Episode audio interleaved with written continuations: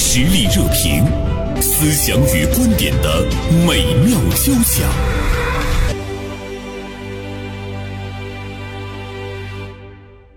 今天，《大连晚报》名笔视线的执笔人常华写了一篇文章，题目是《高考钉子户是青春的执念，还是青春的消耗》，给我们讲了一个特别执着的高考钉子户啊。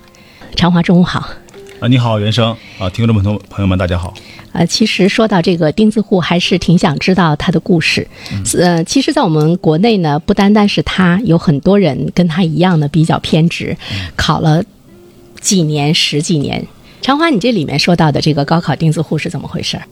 他今年这已经是第十五次参加高考了，哦，就是因为他要考清华大学哦，啊，叫唐尚俊，广西的一个考生，就是现在有一个另外一个名称了，就叫高考钉子户了。二零零九年第一次参加高考，他这个成绩啊，只是过了三本线。后那来个他时就候他的梦想就是考清华。他就有这个梦想，因为他是一个农村的孩子，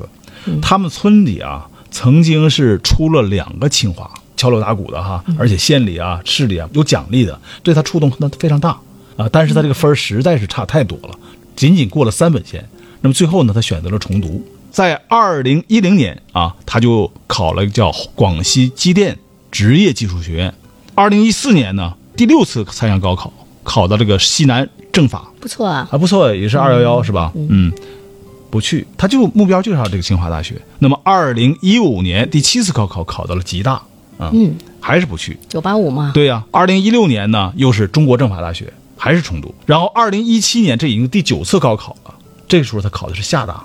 仍然是选择重读。二零一八年第十次高考考到了广西大学，一九年的第十一次高考重庆大学，二零二一年十三次高考考到了广西，又考了回广广西大学了。那么到二零二二年第十四次高考的时候，他考了上海交大啊，当然这个专业呢就上海交大的护理系。脑海中我在想象一条曲线，就是刚开始的时候你会看到它应该是在不断的上升，其实中间是有一些波折，嗯就是从学校的知名度啊、对嗯包括录取分数，包括九八五、二幺幺这些标准，我们去画的话，其实它是有波折的。你看，它两次又回到了广西大学，那么中间呃政法呀、厦大呀、嗯都很吉不大错呃啊吉大都很不错。那最近的一次呢是上嗯海交大，对也也很好，嗯但是它那个专业很难说，就是再细看一下他报的专业哈、嗯他的专业是飘忽不定的，报这高校他是一根筋，他就想考这个清华，嗯嗯但是呢，具体学什么、啊，具体考什么专业，嗯，他是总在飘忽的。我们首先当然肯定是非常佩服这个人的，是吧？嗯哎，有这么一股劲儿，确实是不容易 啊，而且坚这韧么不拔。对呀、屡而败且屡这么战嗯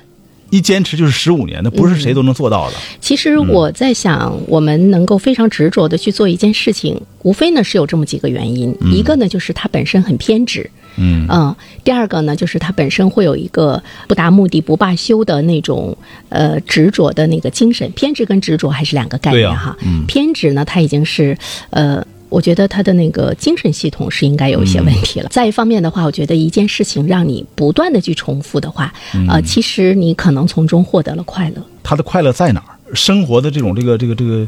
最基基本的这样的温饱在哪儿？父母十多五大了对十五年期间哈，十五年间他没有任何工作，嗯一直在像范进一样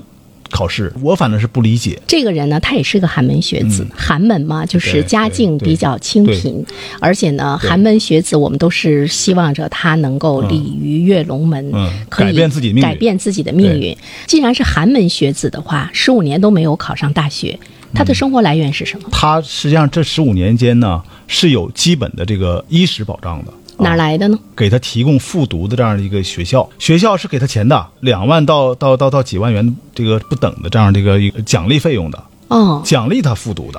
那么这样的话，就是他基本的那个生活保障是没有问题的他。实际上是吃住在学校啊，他本哦身也花不了多少钱，可以剩出一些来啊。我就在想，这个人他在追求他的清华梦的时候，其实他有着一股非常强大的社会支持力量，学校很支持他，学校支持包括周围的老师，可能是他所就读、复读的这个校长，各方面都很支持他，甚至于他所在的那个区域的教育部门的也支持人他员也对支持他。那个，因为他这嗯个学校就明明文跟他说了，说你如果考上清华的话，我给你几十万的奖励。那你说这背后是不是一个利益驱动呢？不单单是他自己的利益驱动，对学校、当地包教育括部门、当地教育部门嗯当然，我们是无从查起，我们只是猜测哈。他的那个社会支持力量跟他一起在疯狂，我们会看到说他的那个人生目标就是清华。这就是到头了。上大学啊，只是人生的一个阶段，我看你文章的最后说，青春需要及时止损，而人生最好的年华又有几个十五年？对，这个期间十五年，嗯我们都做了一些什么？长华，你做了一些什么？在大学，我觉得个人感觉是没有虚度。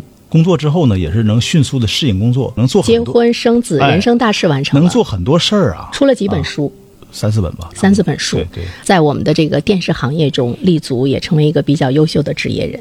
又生了一个很优秀的儿子， 啊，就是这十五年间，其实我们完成了人生很多的那个跳跃。你即便是三十五岁考上了清华大学，你本科毕业的时候已经快已经四40十岁了对对吧？即便是你四十岁清华毕业了，能找到工作吗？现在我们的职场的年龄歧视链，三十五岁以下，对，但是有可能你是清华毕业，大家呃嗯会给你网开一面。嗯，但是即便是这样，你比如说有一天我们的单位来了一个说，哎呦，四十岁刚从清华大学毕业的学生到我们这儿来，嗯你让他来做什么呢？会放到一个特别重要的位置上吗？而且就你哈还是要从而且实我习们的记者、主就持人说做真的起嗯很难想象，这十五年的青春呐，重复一张同样的考卷，挤一条多少年不变的这种这个独木桥。独木桥。我觉得他的状态，在某种程度上来说，在我们每一个人的身上。都会有存在和重现，只不过没有他那么极端。比如说，他是一直要考大学，嗯，我们有很多人一生中，你也有一些执念，完了你会坚持着你的那个，紧紧的抓住不放手，就也消耗了我们的青春，消耗了我们的年华。也想跟长华探讨的是，我们的人生目标究竟应该是什么？我那天看到呃一幅场景哈，就是两个人，他们站在一高楼的那个、那个窗户前，他们面前是一座山嘛，就是那个山还是不不是很高的山，他就说：“他说你看，如果我们的人生目标是这个山顶的话，在山顶能看到的是哪一条路都是可以通到山顶的。嗯这个东西就涉及到一个变通的问题了、啊。假如我连考了五年清华、啊，就是考不上了，嗯我是不是可以变通一下？我考到吉大也好，考到厦大也好，我考研究生再再再再继续努力呗，嗯啊，嗯或者是我参加工作之后，然后呢，我再有机会我再考也行。实际上是这种路应该是很多的，路径是很多的。而且话又说回来，嗯，考到清华就一定很优秀吗？就一定证明了你的对优秀吗？你所以说我们、我们上完大学工作之后，嗯觉得我们的大学对我们的那个、我们人生的成功，它究竟起到了一些什么作它，用？我觉得它是一个，就是说你人生的一个重要的一个驿站。大学啊，它不会教你太多的这样的一个知识，更多是培养一种能力，培养一种那个自学的能力，培养一种你与人交往的能力，培养一种你怎么样这个呃丰富你的这个知识结构的这种能力。我就觉得我们在大学，比如说我们可以学到专业知识，嗯，基本的素养。对就是你经过了四年的熏陶，哎，你大学生跟一个社会上没有读过大学的人可能会有一些不同哈，包括你的思维。你看有一些人他学工，他的那个思维是逻辑思维，嗯，学文它是那种发散型的对思维。还有呢，就是你的一个就业平台，对嗯有的人会看你啊，九八五、二幺幺，咔，哎，这些大门就直接就向你打开了哈。嗯它也给你提供了一些工作的机会。但是我觉得在其他方面，比如说我们今天再看一看，我们会看到一个名牌儿毕业的大学生，他在工作中，他可能那个工作成就不如一个，呃，非双一流学校毕业的大学生会做得更好。对，他的领导可能是一个大专生， 嗯，嗯，很可能就是再往前推年代的话，很可能是没有读过大学的。比如说，有一些你自己的修养、情商、眼界、认知和这个心胸，在大学中我们能够获得吗？还是在实践中来拓展的？你觉得？我觉得更多在实践中拓展吧。实践吧，在实践中获得哈。嗯，呃，很多人都会问自己，说我读了那么多的书，懂得了那么多的道理，我为什么还不能改变我的一生？其实答案就是那些道理不是你的道理。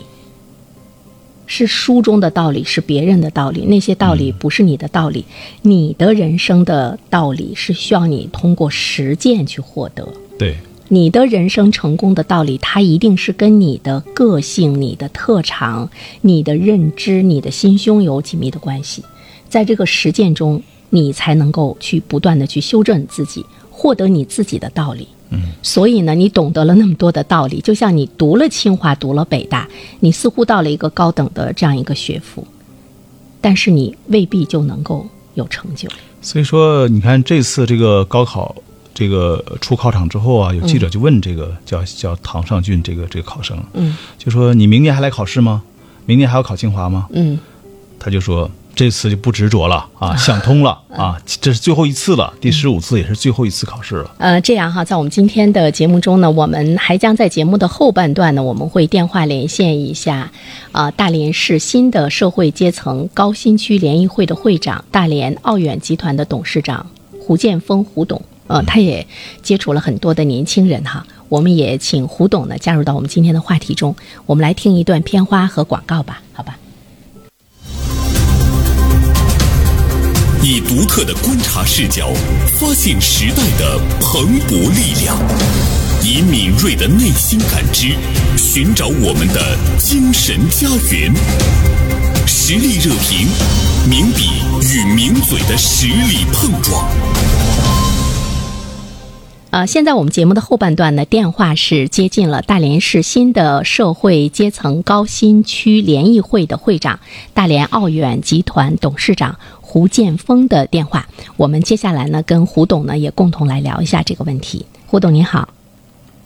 你好，你好，你好，对，呃，欢迎加入到我们的这个节目中。我经常看胡董的视频啊，呃，涉及到探讨年轻人成长的这个价值、成长的方向，包括职业的选择这方面呢，呃，胡董呢都是很有呢自己的一些见解。那么说到我们今天说的这个高考钉子户的话，您怎么评价这个高考钉子户的这个人吧？我想这个事呢还是蛮复杂的，因为我对他的背景呢了解不够多哈。嗯嗯呃，只是我觉得这也是一种人生选择吧，因为一个人呢总是有各种各样的选择。如果我们从这个呃，应该讲主流的观点上来讲呢，这显然不是一种对的选择。但是如果要是从个人的自己的追求来看的话，也不能说不对。我觉得年轻人呢，还是要去寻找一些自己叫创造价值的机会。但是你要从个人的角度上讲呢，好像做什么也都是个人的自由。如果他是成熟的，他如果真是这样想的，也无可厚非。呃，因为我背景我不太了解啊，就是他家庭状况如何呀，什么之类的啊，这些可能也是他做出这选择的一些呃基础原因吧。他是把那个考上清华当成他的人生目标了。从青年的成长的角度上来说的话，这个高考名校把它定位是我们的人生目标的话，你觉得它对人生会带来一些什么样的影响？把这个高考作为目标，呃，显然呢，就是它可以局限了人去看到更多的这个世界，更大的世界，因为高考呢是很窄很窄的一条路啊，它让我们没有办法看到这个世界的美好，呃，当然也谈不上去做出来更多的有价值的创造。从这个角度上讲呢，把高考作为目标不太合适吧？呃，我说这是叫主流价值观啊。嗯嗯呃，但是你要从个人角度上讲呢，也无可厚非，因为我们很多人，有人追求钱呢，有人追求权呢，有人追求院士啊，他不也是一个追求吗？ 嗯，你也不能说他就错了，所以我说是个人选择。我们会探讨到他青春中那种损失，还有青春的那种消耗。关键是看角度啊，就是如果他就是把它当当做目标，呃我觉得人最可怕的是没有目标。嗯如果有一个目标，哪怕这个目标很卑微或者荒唐或者不靠谱，那也是没有问题的，因为他有执着的动力去做这件事情嘛。如果他要把这个高考那这件事儿就视为目标了，呃，考名校。那其他的他自然就要损失，因为这个任何一个人呢，只要设定一个目标，那你要追求这个目标，必然会有损失，对，要都有放弃机会很多成东本西。嗯，对，嗯那放弃很多东西，就对还是不对呢？嗯我说这一定是一个叫主流价值观的问题和个人诉求，这里面呢会有矛盾。那我们去推荐，当然推荐主流价值观，像马克思讲的，人是是社会关系的总和，我们不能抛离这个社会而谈一个人，他一定一定跟这个社会呢是方方面面是紧密结合的，那么这个人才是一个完整的人。如果只是走在高考高考这条路上的话，很显然他和这个社会呢是脱节的。他不是一个完整的人。我倒觉得，可能我们这位考生啊，钉子户，他可能更多的是没有把这个事搞清楚，或者至少他在树立这个执念啊，有了这个执念的时候，他其实不太清楚他的人生应该怎么度过。那可能到了三十五岁，他考了很多年之后，终于搞清楚了，或者终于想清楚了，不失为一种一次蜕变嘛，也是一个人的一个进化的过程。他在今年如果他再考不上的话呢，他也决定不考了，呃，也是一种成长，是吧？呃，我我想每个人都会经历这种成长，有些人呢成长在三十五岁，有些人呢可能在二十岁，有些人可能八十岁还没有成长，这些很正常。我觉得这种无可厚非啊、呃但是有点遗憾，我们每个人评判这个事物总是用自己的价值观哈、去评判，呃，这个也比较正常。呃嗯但是如果我们站在对方角度讲的话，我说也无可厚非。他是不是真的有那种执着的清华梦？他会不会被一些东西被绑架？呃，社会的那个支持力量也是很强大。学校每年会给他那个复读费，呃，包括他的生活问题都解决了。其实他是一个寒门学子，就是家境不是很好，呃，但是学校就是鼓励他。呃，要去呢摘取这个呃考取清华的这个桂冠，所以呢，就是每年的这个复读费啊，包括生活的保障啊，甚至于承诺你考上了清华，我要给你几十万的奖金啊，等等。嗯，他会不会被这种社会的支持所所绑架和驱动呢？就是我们人有的时候在做一些决定的时候，你是不是真的是特别的清晰你的那个执着，还是你你是被裹挟的？实际上这两者呢本就是一回事儿。嗯呃，我我我讲讲一个就是可能更更夸大一点的例子啊，比如说，如果我们是一个好人，如果我们大家都认为你是一个好人，那你要维持你一个好人或者一个君子的形象，那你必然要去丧失呃要失去很多东西。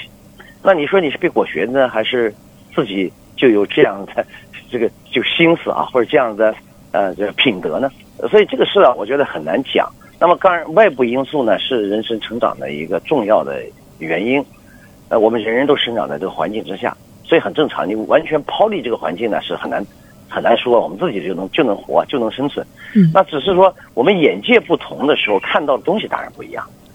那你看到两万块的这个补贴，看到了比如说这个几十万的呃某某种这个奖励啊，但他他也许啊，呃，他还能看到，如果他的视野够宽的话，也许还能看到不是这点儿，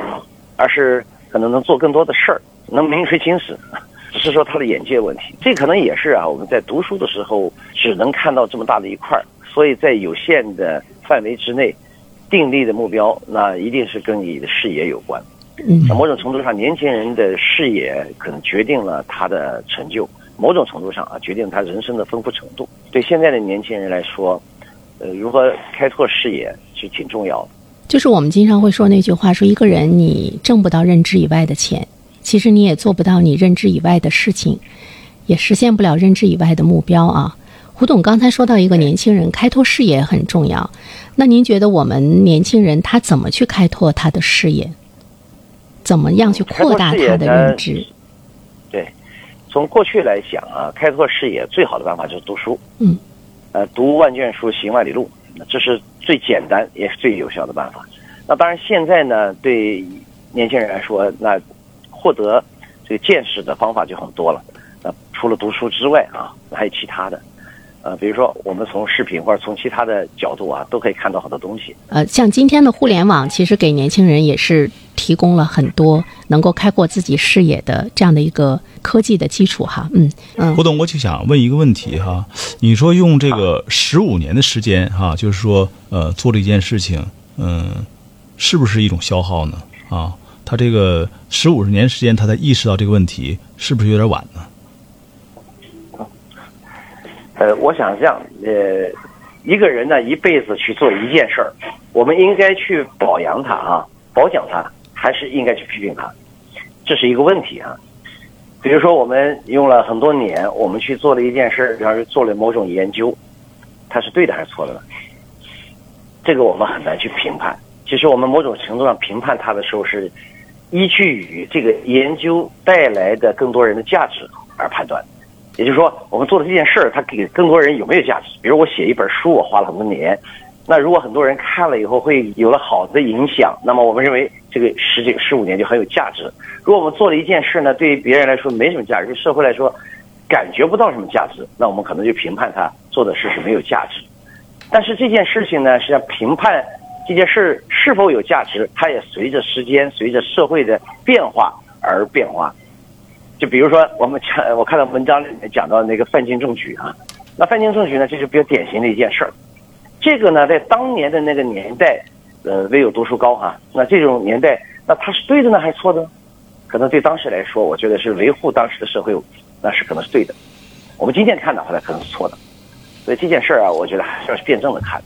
对，是不是萧何，我们要看身边、看周边的对他的评价。当然，我们现在在谈这个话题的时候，目前的主流价值观显然是一个负面的评价，这个事呢肯定是消耗的。胡董说：“说一个人能够呃这么多年执着的去做一件事情，刚才我想到工匠的精神，但是胡董，我觉得那种执着，你究竟去做一件什么样的事情，是不是这个也很重要？实际上，我们对一件事的评价呢，是依据于你做的这个事情和周边的主流价值观它之间的契合程度，嗯而不是本身这件事儿如何。甚至说，我们过去有很多的人做了很多这蠢事儿，嗯现在我们看来呢，可能是英雄；那过去做的呢，可能是很有价值的一件事儿，我们现在看呢，那就是蠢事儿。随着时间的变化，一切都在变化。你像我呢，今年五十多岁了哈，就是我在经历过的我的人生，我知道三十年河东，三十年河西，很多的事情呢，三十年前一个说法，三十年后一个说法，可能截然相反，完全对立。那我们怎么去评价呢？用时间去评价，所以历史才是最好的评价。说在这个青年成长的过程中哈，就是怎么样处理这个执着和变通的关系。这个不是青年成长的问题，我认为所有人的问题，都都存在同样的包括我问题。们是因为执着呢，执着呢一一定是你自己设定目标，那自己去追求。这个追求的过程中，可能会遇到各种各样的挫折，那你锲而不舍。那变通呢，你可能遇到的一些问题，如果你不会变通的话，那就死路不撞南墙不回头，撞了南墙也不回头。但是恰恰呢，就是有些人能撞破南墙，有些人呢，在南墙还没到的时候就放弃了。所以我想这件事情呢，还是很难去看，就是很难有统一的一个说法。其实看看本人，看这个人个性化，这个人是什么样的，他适合什么样的人，适合什么样的一个选择或者什么样的一个行为。比如说有些人呢本身是一个比较激昂的人，但可能我们跟他讲的更多的是要讲变通。有些人呢是实在是变通太多，他什么事都坚持不下去，我们可能跟他讲的是执着，这是一定因人而异的。其实有一个不同的想法哈，我觉得，嗯，我们执着一件事情的时候呢，其实我们要看一下你去获得的是一个外在还是内在。比如说，他执着于去考清华大学，其实他获得的是一个我是一个清华大学生，我们能不能把它称作是一个外在的名气、外在的一个学位的获得？那呃，我们执着一件事情内在的获得呢，就是我自己真的是获得了成长。比如说我知识的丰富对程度对，或者是我在某个对技术方面的精湛，我觉得这个更应该去拥有的一份执着，就是你你最终你你成长了吗？高考的那个不断的去复习十五年，您觉得对他自身有一些什么样的成长呢？呃，这个问题呢，实际上就是叫人生观的问题，或者说是哲学问题。嗯实际上自自古自古至今至今哈是没有人把它能说清楚。就是说您刚才说的那一段，那你说它它外在的什么是外在的呢？外在的，你看荣誉是不是外在的？啊，你看学位当然是外在的啊，那院士也是外在的，名人也是外在的，这都是外在的。那内在的是什么？精神的升华。啊，一个人今生呃内内这个内涵很丰富，比如说他是一个和尚，他自己内心很很宁静，那么这是不是内在呢？就是我们没有办法去评价评价啊，就是一个人的内在的精神世界，因为每个人都有他自己的认识。但是我们从主流社会的价值观角度来看，它显然不是一个对的或者好的选择。其实我讲中国呢，发展到今天，它能够被称为叫发展的，最大的地方就在于我们有了自己的选择，可以有了自己的选择，这是了不起的一个发展。你想，在过去哈、吃不饱穿不暖的时候，你没得选择，但是今天不一样了。所以我们伟大的祖国的发展就是给了大家空间。今天我们得到的这些东西，其实是社会发展的结果。嗯，好，再一次感谢大连市新的社会阶层高新区联谊会会长、大连奥远集团董事长胡建峰接受我们的连线采访，加入到呢我跟呃长华的这个访谈中，谢谢您，嗯。好，再见。社会热点，传媒观察，穿透共识，寻找价值，实力热评，谈笑间，共论天下事。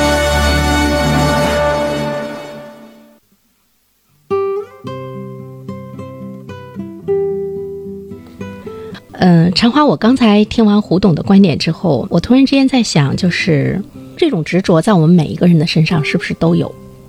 确实都有。我们可能会觉得你，你衣食满足之后，你有了自食其力的能力，嗯，你再去呃去执着的去追求你的一个梦想，似乎是可以的。反正我还是坚持这个观点，应该是在什么年龄说什么话。嗯嗯，对，如果在这个时间点、时间点上、时间段上啊，嗯你这个事情没做好，你可以以一种其他的方式去继续你的梦想，嗯但是呢，不能把它当做你一个唯一的梦想。对，我倒是觉得，就是我们在实现我们自身的目标的这个过程中，呃，其实我们应该是完全去承担它所带来的一些成本。对比如说，这个人他所承担的是他自己的青春的消耗，十五年的那个生命的成嗯本是他自己来承担了。但是呢，比如说学校给他的费用，这个钱是哪里来的？嗯或者是他的父母？你想，他三十五岁，他的父母那也应该是五十多岁了嗯吧，至少五十多岁了。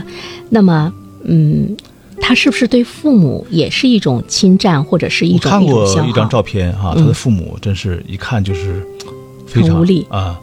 满头白发，农村的这个呃两位老人，呃，他有一年不是说考到那个呃中国政法大学了吗？嗯，这个一家三口还去爬了一次长城，嗯哦，但是爬完这次长城之后呢，他没去中国政法大学报道，嗯而且选择了重读。父母来说，你已经是一个三十五岁的成年人，你还在消耗着你的父母，那对不对呢？在追求梦想的道路上嘛，嗯，还应该有一种责任啊。是这种责任呢，一个是对自己负责，另外对家人负责。我觉得人的这种责任和担当其实蛮重要的，的确是每一个人身上都有一份我们去努力去追求实现的梦想。嗯，但是，呃，我经常在节目中说，就说那个马斯洛的生存理论，嗯，就是你一定要满足了你你最基本的基本的这样一个生存的这个这样这样一个需求，对，就是你的之后生生啊理的需求，比对如说你的吃穿住行对嗯这些方面，你通过你自己的能力满足了，那么你才可以去追求你的尊严，你的自我实现。对，自我实现是最高层的，不有叫什么经济基础决定上建筑、是吧？对我觉得很多梦想啊，它不是建立建立在一个一个空中楼阁之上的，嗯，它一定是给自己先夯实一个基础，一步一步的有条不紊的往上走的。呃，是有一些有那那是极少的了，就是撞了南墙能把南南南墙给撞破的人，嗯，这样人太少了啊。嗯更多的人应该是及时的学会止损，我们都说嘛，说人生嗯你这条道路到底走的对不对？其实你除了执着之外，你可能要反思对。选择，就是你的方向对不是对？古人已经说好了，用一首诗说好了：“山重水复疑无路，嗯啊，柳暗花明又一村。”我可能在这块儿遇到一个拐，遇遇到一个堵点了，嗯但是呢，我把这个船一划过来，可能又找了一个新的出口。如果你嗯不划过来，对，你人生你如果嗯不去那个拐点，你看不到另外一番风景。还是一个视野的问。刚才那个胡东也讲了这个视野的问题，你的视野啊，决定了你的这种思路，而思路呢，又决定了你的出路。所以我们还是要扩大我们的认知。好，再次感谢常华做客我们的直播间，期待着下一次常华。